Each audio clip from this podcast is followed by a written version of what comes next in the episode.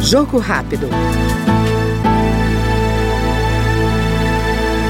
A deputada Leandre, do PSD do Paraná, ressalta o desempenho da Comissão de Seguridade Social em Família em aprovar propostas em defesa da primeira infância.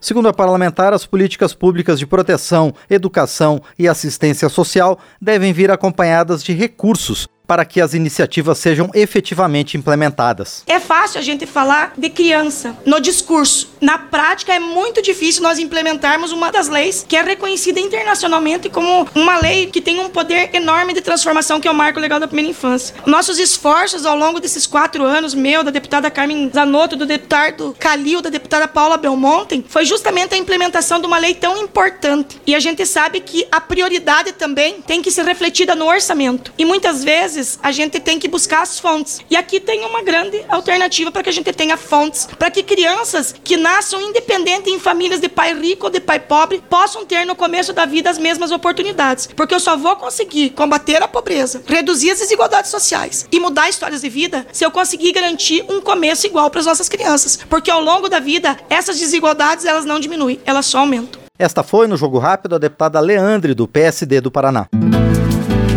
Jogo rápido.